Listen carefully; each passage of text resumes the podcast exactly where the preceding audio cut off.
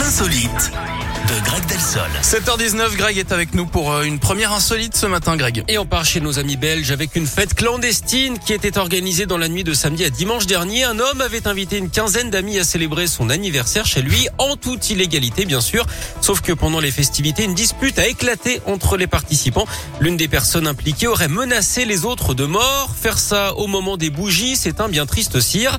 Bref, l'organisateur de cette soirée clandestine a dû appeler la police hein, pour qu'elle vienne les protéger. Résultat, tout ce petit monde a été verbalisé.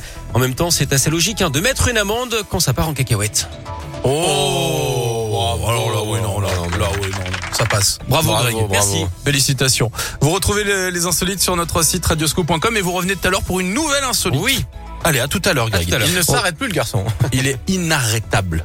Inarrêtable. L'horoscope de Rachel, dans un instant. Et puis juste avant, voici Kenji avec